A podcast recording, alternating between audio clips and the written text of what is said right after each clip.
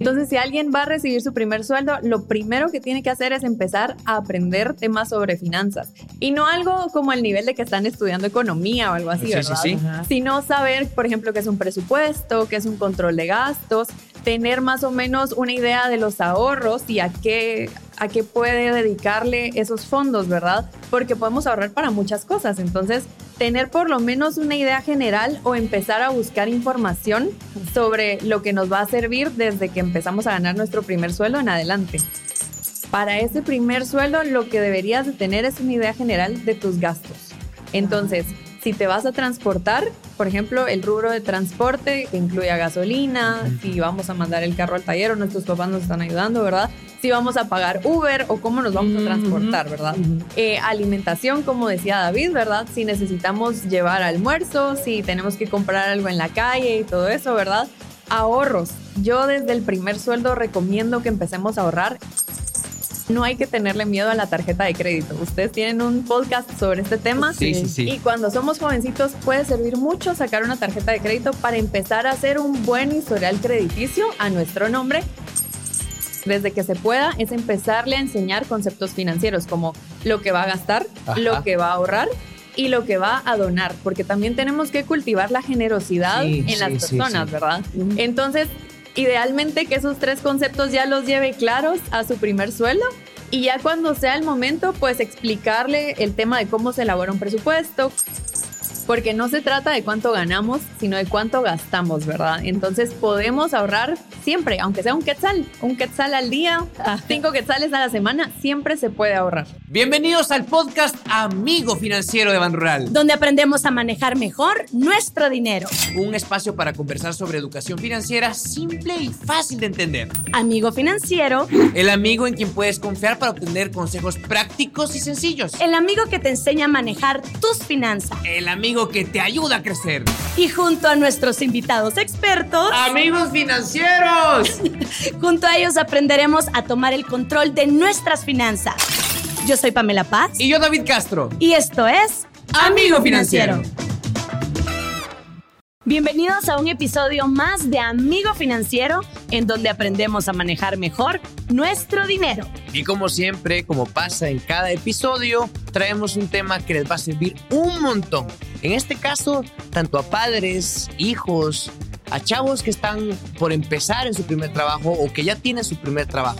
El tema es cómo organizar mis finanzas luego de recibir mi primer sueldo, o sea, cómo manejo mi dinerito luego de recibir mi primer sueldo. Y para eso invitamos a una amiga financiera. La presentamos, hablamos un poco de ella. Ella es locutora, comunicadora, diseñadora de un journaling financiero, comparte consejos en sus redes sociales para cuidar y mejorar las finanzas personales. Está con nosotros nuestra amiga financiera, Mónica Beltetón.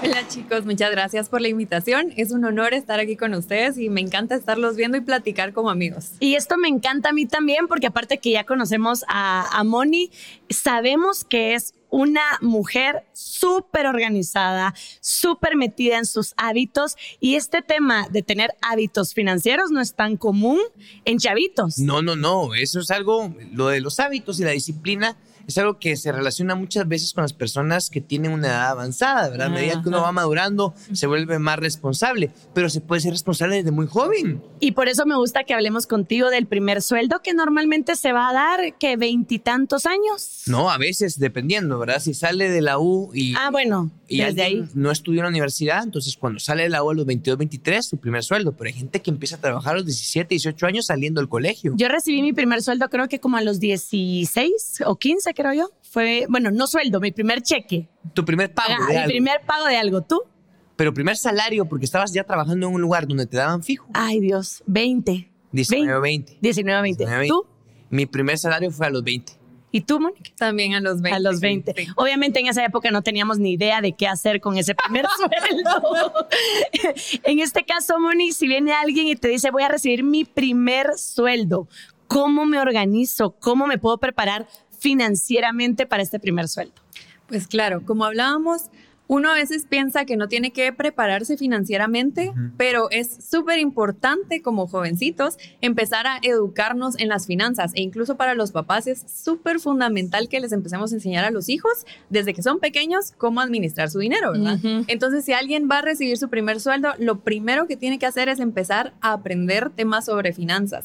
Y no algo como el nivel de que están estudiando economía o algo así, ¿verdad? Sí, Sino saber, por ejemplo, qué es un presupuesto, qué es un control de gastos, tener más o menos una idea de los ahorros y a qué, a qué puede dedicarle esos fondos, ¿verdad? Porque podemos ahorrar para muchas cosas. Entonces, tener por lo menos una idea general o empezar a buscar información sobre lo que nos va a servir desde que empezamos a ganar nuestro primer sueldo en adelante.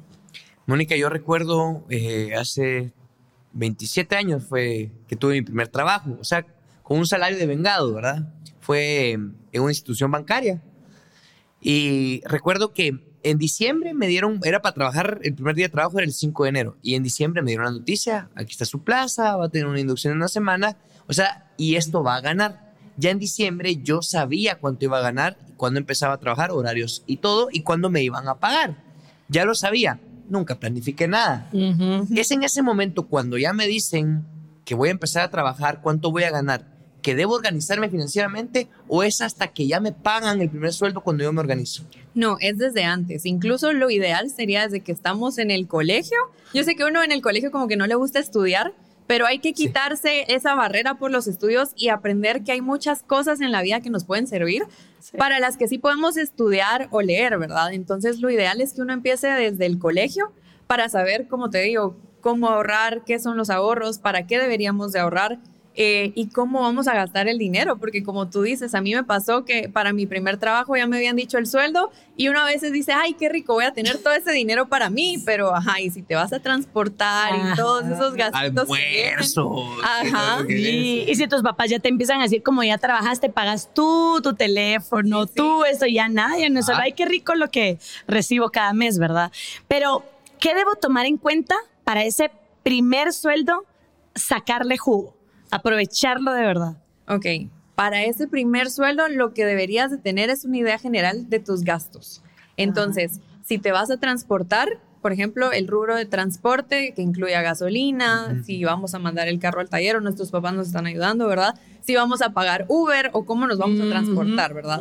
Eh, alimentación, como decía David, ¿verdad? Si necesitamos llevar almuerzo, si tenemos que comprar algo en la calle y todo eso, ¿verdad?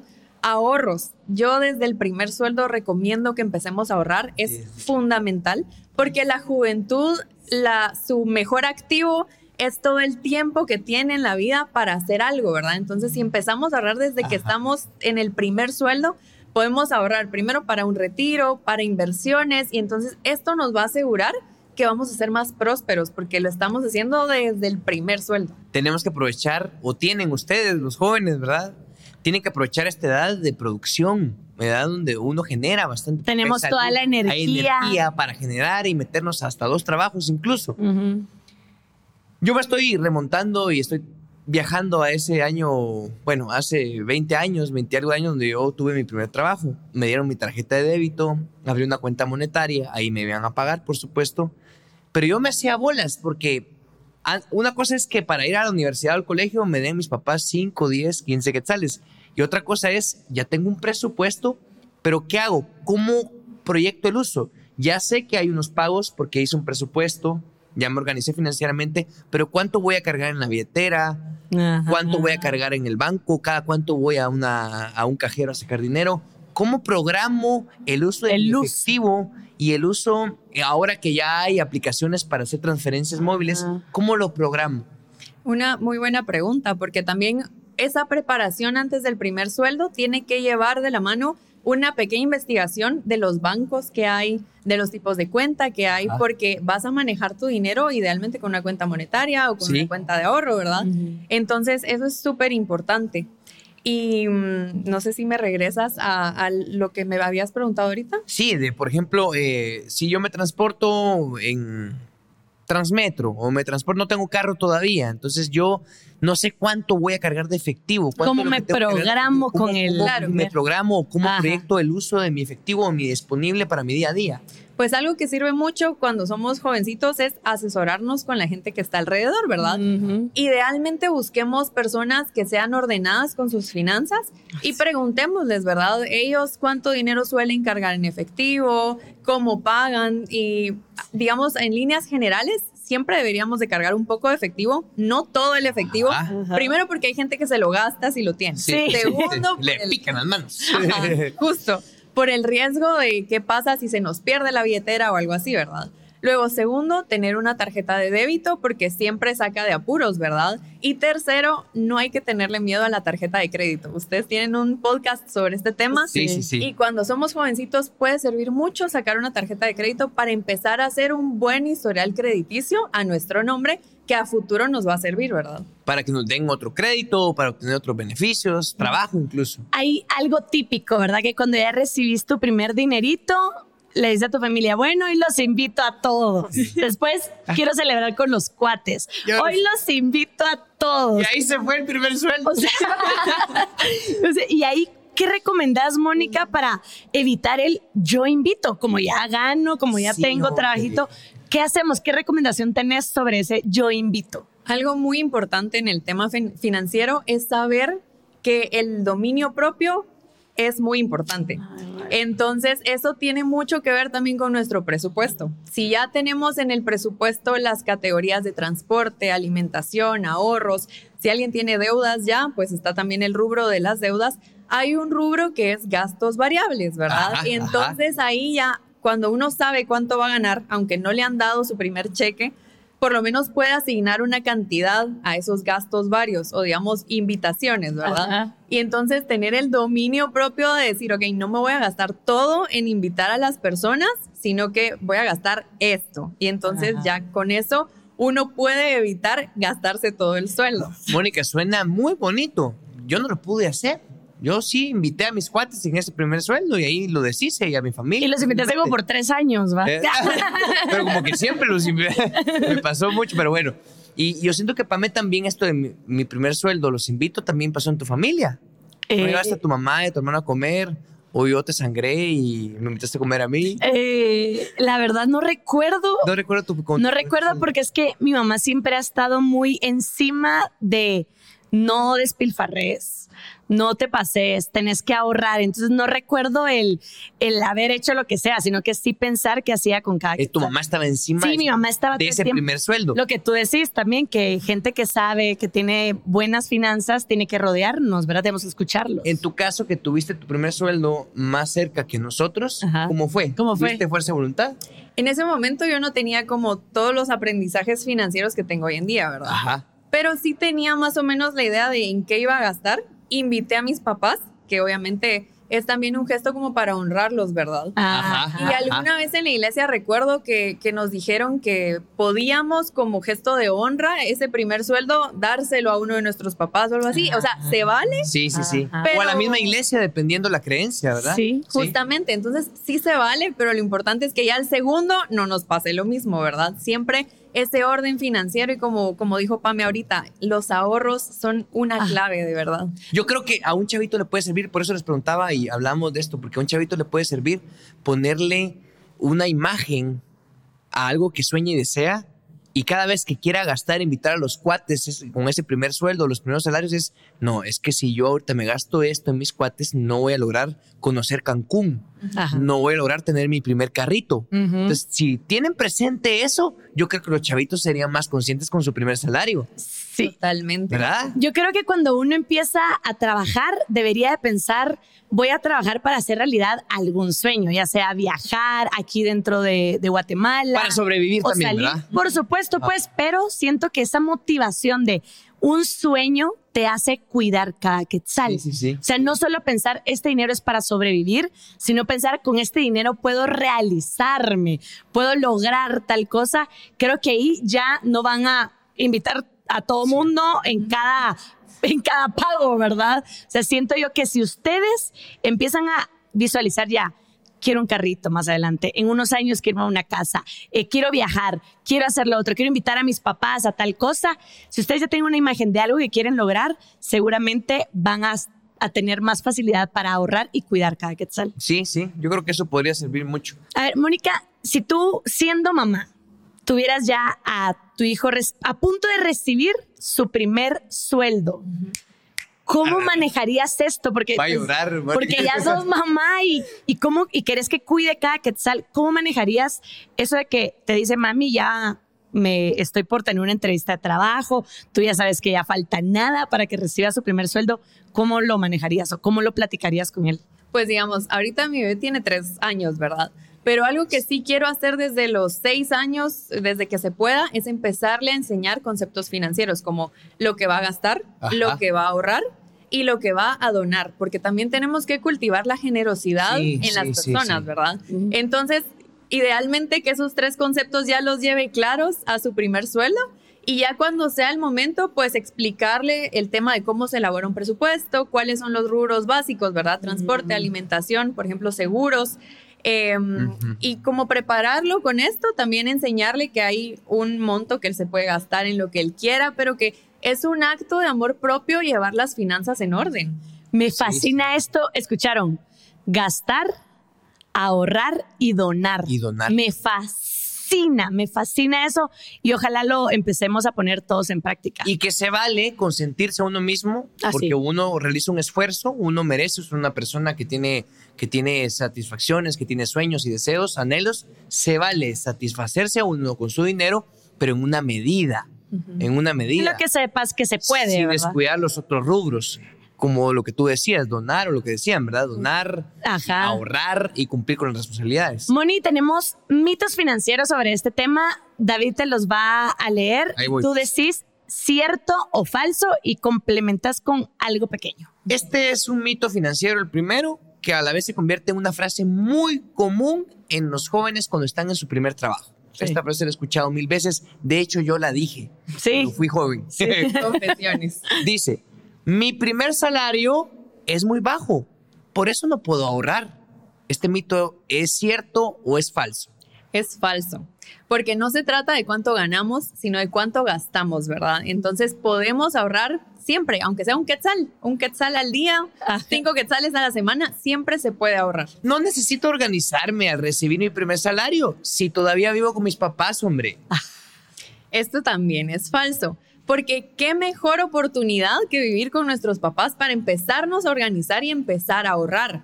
Todavía no estamos gastando en una renta, eh, a veces ellos nos ayudan con el transporte, entonces es el mejor momento para prepararnos y ahorrar más que nunca. Imagínate ahorrar casi que tu sueldo completo para que en un tiempo digas, ah, ¿cuánto tiempo, o sea, cuánto tengo ya ahorrado y ni lo sentí? Porque si tus papás te están dando todo en la casa. Sí, tenés todo el apoyo en la casa, no estás pagando renta y un montón de cosas.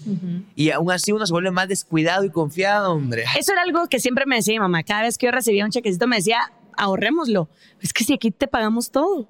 O sea, si en la casa tenés todo, ¿por qué querés gastarlo? Entonces, ahorrémoslo, ahorrémoslo. Y así fue como el ahorro es vital, ¿va? Pame sí lo tiene como parte de su estilo Ahora tú también, ahora tú Ahora yo también, pero fue hasta ya en joven adulto, Sí, cabal. Tercer mito. Último mito. Ok antes de recibir mi primer salario, ya debo saber qué haré con él. Pues ni verdadero ni falso. No necesitamos tener algo súper estructurado de qué vamos a hacer, pero sí necesitamos un presupuesto, idealmente, ¿verdad? Como hablábamos. Eh, si uno quiere dárselo a los papás o invitar a los amigos, está bien con el primer sueldo, pero idealmente tengamos un presupuesto y sepamos cuáles son nuestras categorías principales de gasto, cuánto vamos a ahorrar y para qué, porque algo que no hemos ahondado mucho en eso es los ahorros no solo tienen que ser para una cosa, o sea, podemos ahorrar para varias cosas y entonces sí es importante tener una idea de en qué vamos a usar el primer sueldo. Bueno, la gente nos manda preguntas aprovechando que tenemos a nuestra amiga financiera Mónica acá, te hacen preguntas y la primera es de Elisa. Organizo de manera diferente mis finanzas dependiendo si recibo un sueldo fijo a uno variable. Pues tus finanzas en el sentido de cómo vas a gastar tal vez no cambie mucho, pero sí tienes que tener mucha más disciplina porque, por ejemplo, yo he tenido trabajos freelance y esto es algo que también tienen que informarse los, los chicos cuando van a empezar a trabajar. Hay trabajos en planilla en una empresa, hay trabajos como freelance donde devengas salarios distintos cada mes. Entonces tienes que tener la disciplina de hacer un análisis de cuánto es lo mínimo que vas a ganar y haces tu presupuesto con base en eso. Y luego los meses que sean muy buenos y que tengas un excedente, pues no gastártelo todo, ¿verdad? Sino ahorrar, invertir, porque esto nos va a hacer más prósperos en el tiempo, ¿verdad? Vero pregunta algo y me hace recordar también en la época que yo estaba trabajando en mi, en mi primer trabajo, en donde está hoy el edificio Ban Rural, ahí fue mi primer trabajo, Ajá, ¿cierto, verdad? Eh, recuerdo que un amigo que hizo la inducción conmigo decía que un familiar lo iba a apoyar en ese primer mes que no ganaba dinero, porque empezaba a trabajar y le pagaban hasta fin de mes, en su primer salario. Y eh, en los almuerzos y transporte, alguien le iba a prestar dinero. Entonces, cuando él llegó a ese fin de mes con su primer salario, ya debía una parte. Y Vero pregunta algo que me hace pensar en este amigo. ¿De qué manera me organizo si yo, al recibir mi primer salario, ya estoy endeudada? Pues algo muy importante es siempre tener claridad de cuál es nuestra deuda, ¿verdad? ¿Cuánto le debo a la persona? ¿Puedo salir y pagarle con el primer salario o le voy a tener que pedir que me dé dos salarios, ¿verdad? no deberíamos de gastarnos todo el salario en pagar las deudas, porque si no, el como es un efecto de bola de nieve, ¿verdad? Pagaste con tu primer salario, pero te tienen que seguir prestando. Entonces, saber cuánto es tu deuda total y cómo la puedes ir pagando. Idealmente, ponerlo como un rubro en tu presupuesto y no dar todo tu salario. Si la deuda es muy grande y te puedes dar eh, permiso de dar el 50%, súper bien, pero que no pues. sea todo el salario si puede ser el momento también de adquirir la deuda, tiene que ser algo pagable, algo realista.